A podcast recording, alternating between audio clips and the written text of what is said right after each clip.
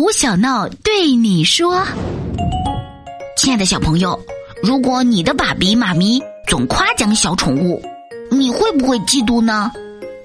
悄悄告诉你，如果羡慕嫉妒，最好的办法就是把小宠物当成家庭的一份子，加倍疼爱它。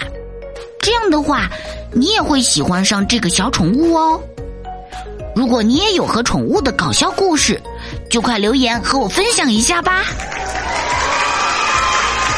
如果你喜欢胡小闹的笑话，记得要把快乐和小伙伴们一起分享哦。